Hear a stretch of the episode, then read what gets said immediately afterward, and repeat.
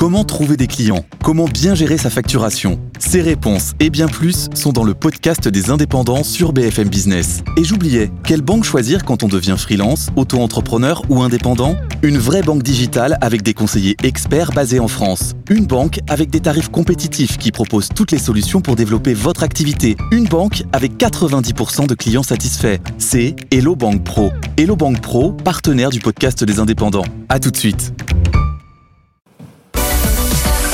Tech la quotidienne, l'invité.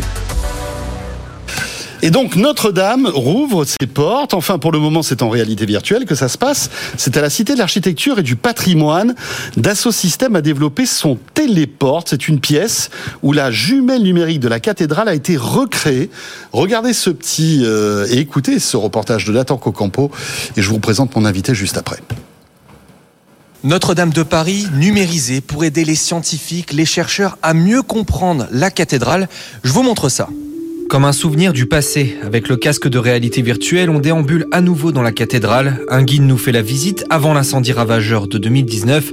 Pendant 45 minutes, les empreintes numériques tridimensionnelles capturées à différents moments de l'histoire apparaissent sous nos yeux. Détail des sculptures, des pierres, des peintures. Ce projet est d'abord utilisé par des scientifiques du CNRS pour analyser la structure de l'édifice, l'utilisation des matériaux et mieux comprendre les ravages de l'incendie. On peut ainsi tenir une poutre calcinée entre ses mains, parcourir le toit ravagé de l'édifice, des visualisations qui facilitent grandement le travail des chercheurs. Régulièrement, de nouvelles numérisations sont ajoutées au fil de l'avancée des travaux, une façon d'archiver, de conserver une image tridimensionnelle précise du passé, du présent et ainsi se projeter dans l'avenir.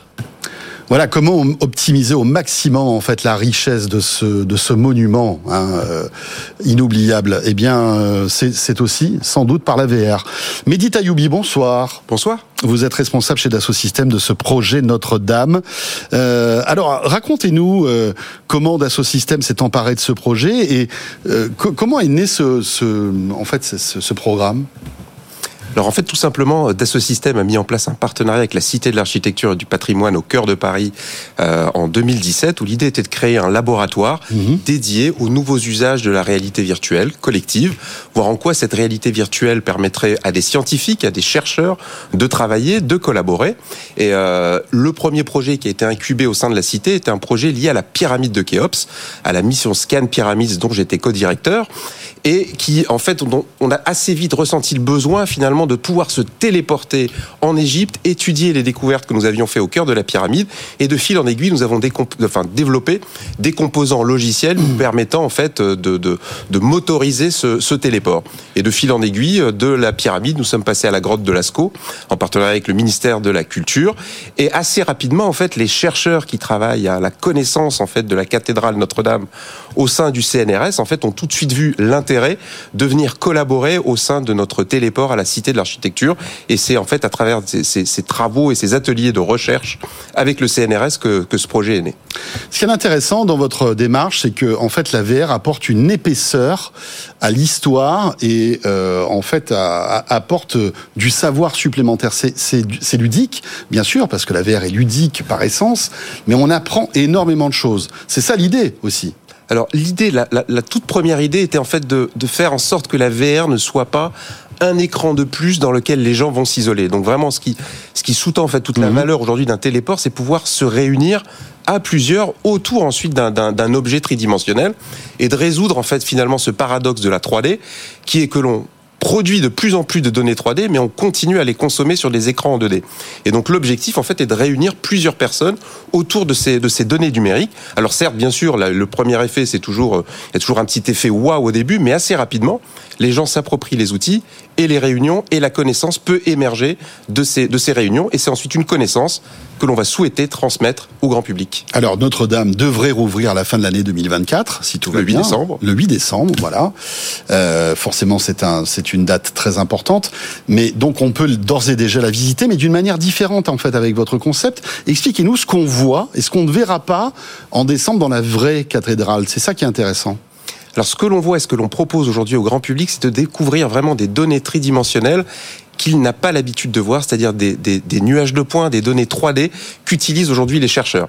Donc ce sont des données qui sont issues en fait de campagnes de relevé laser avec des outils qu'on appelle le, lidar par exemple, des données qui sont issues de campagnes photogrammétriques, c'est-à-dire prendre un certain nombre de photos et ensuite avoir des algorithmes qui vont être capables de transformer ça en nuages de points, voire en modèle 3D. Et il faut savoir que la cathédrale avait été scannée en 2012 par l'historien Andrew Talon. Donc on donne la possibilité aux gens de visiter la cathédrale telle qu'elle était avant l'incendie dans ce nuage de points.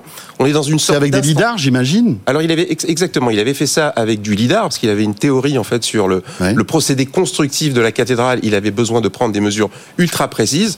Malheureusement, Andrew Talon nous a quittés en 2018. Il n'a pas pu voir l'incendie, mhm. mais ces données ont été mises à la disposition de l'établissement public Rebâtir Notre-Dame et du CNRS pour mieux comprendre la cathédrale avant l'incendie et permettre aux chercheurs ensuite de faire un certain nombre de simulations. Donc on va découvrir la cathédrale avant l'incendie, on va la découvrir juste après l'incendie, pouvoir marcher et déambuler sur les relevés tridimensionnels juste au-dessus du, de, des voûtes de la, de, la cathédrale, mais aussi se projeter dans les, dans les éléments qui ont été restaurés au sein de la cathédrale pour pouvoir voir à quoi va pouvoir ressembler cette cathédrale le jour où elle ouvrira.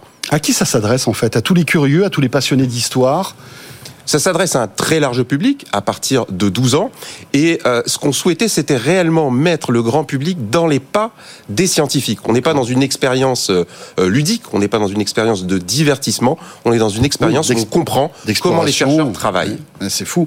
Euh, et alors concrètement, donc j'arrive dans, on va dire, ce, ce, ce, lieu, je chausse le, le, le, casque et je me retrouve dans la, dans la cathédrale, c'est ça? Absolument. Ce sont des groupes en fait de six personnes au maximum. On a toujours un guide conférencier. On a privilégié l'interaction humaine, le fait que bah, les familles puissent discuter entre elles, puissent poser des questions euh, au guide, et le guide va nous téléporter comme ça à différentes époques du jumeau virtuel de cette cathédrale à l'échelle 1-1, grandeur nature. Et c'est une expérience aussi qui fait écho finalement à la collection permanente de la Cité de l'Architecture et du Patrimoine, qui est en fait est composé en fait d'une forme de réalité virtuelle puisque ce sont des moulages au plâtre à l'échelle grandeur nature des instantanés du patrimoine français qui ont été faits au 19e siècle et qui étaient en fait euh, euh, euh, imaginés par Eugène Viollet-le-Duc. La technologie de, la VR reprend un peu du poil de la bête avec l'arrivée d'Apple et, du Vision Pro. Est-ce que vous pensez aussi qu'Apple a son mot à dire là-dedans? Est-ce que le, fait justement de pouvoir explorer la cathédrale, en tout cas Notre-Dame, justement avec ces nouveaux appareils, ça va apporter encore plus de réalisme? Parce que ça avance quand même là-dedans aussi. Alors tout nouveau dispositif de visualisation plus il offre de pixels, plus il offre de confort, plus c'est intéressant pour nous, mhm. parce que nous sommes avant tout une entreprise euh, logicielle. On est agnostique en termes de, hardware. Donc effectivement, tout nouveau Ça pourrait être compatible après avec le Vision Pro. Ça pourrait être compatible avec notre logiciel, sachant que ce que l'on souhaitait faire avant tout et ce que l'on a développé au sein de, au sein de ce téléport à la Cité de l'Architecture, mhm. ce sont des logiciels qui permettent hyper facilement de créer ce type de déambulation immersive. Euh, on dit souvent euh, que nos stagiaires troisième qui viennent en stage découverte euh, au sein de la Cité de l'Architecture doivent être capables eux-mêmes de réaliser un exposé et de le présenter au reste de leur classe.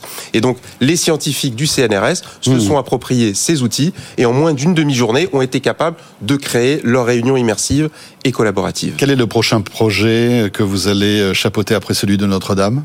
Alors maintenant que ce téléport a été incubé à la Cité de l'Architecture et du Patrimoine, l'idée est de créer notre premier téléport sur notre campus à Vélizy, donc qui sera beaucoup plus, plus grand et qui sera dédié en fait aux usages industriels. C'est une innovation qui est née hmm. au sein d'un musée, dans un partenariat qui peut paraître insolite, mais c'est des partenariats en fait qui stimulent la créativité, qui stimulent l'innovation, qui font qu'on se pose des hmm. questions qu'on n'a pas l'habitude de se poser. Et ces innovations, aujourd'hui, on les met aussi à la disposition de nos clients plus traditionnels dans le monde de l'industrie. Voilà, euh, comment découvrir Notre-Dame d'une manière complètement inédite. Ça se passe à la Cité de l'Architecture et du Patrimoine avec Dassault Systèmes qui a développé donc euh, ce projet. Merci beaucoup, Mehdi Tayoubi. Vous êtes responsable donc justement chez Dassault Systèmes de ce projet Notre-Dame. Merci. Je vous remercie.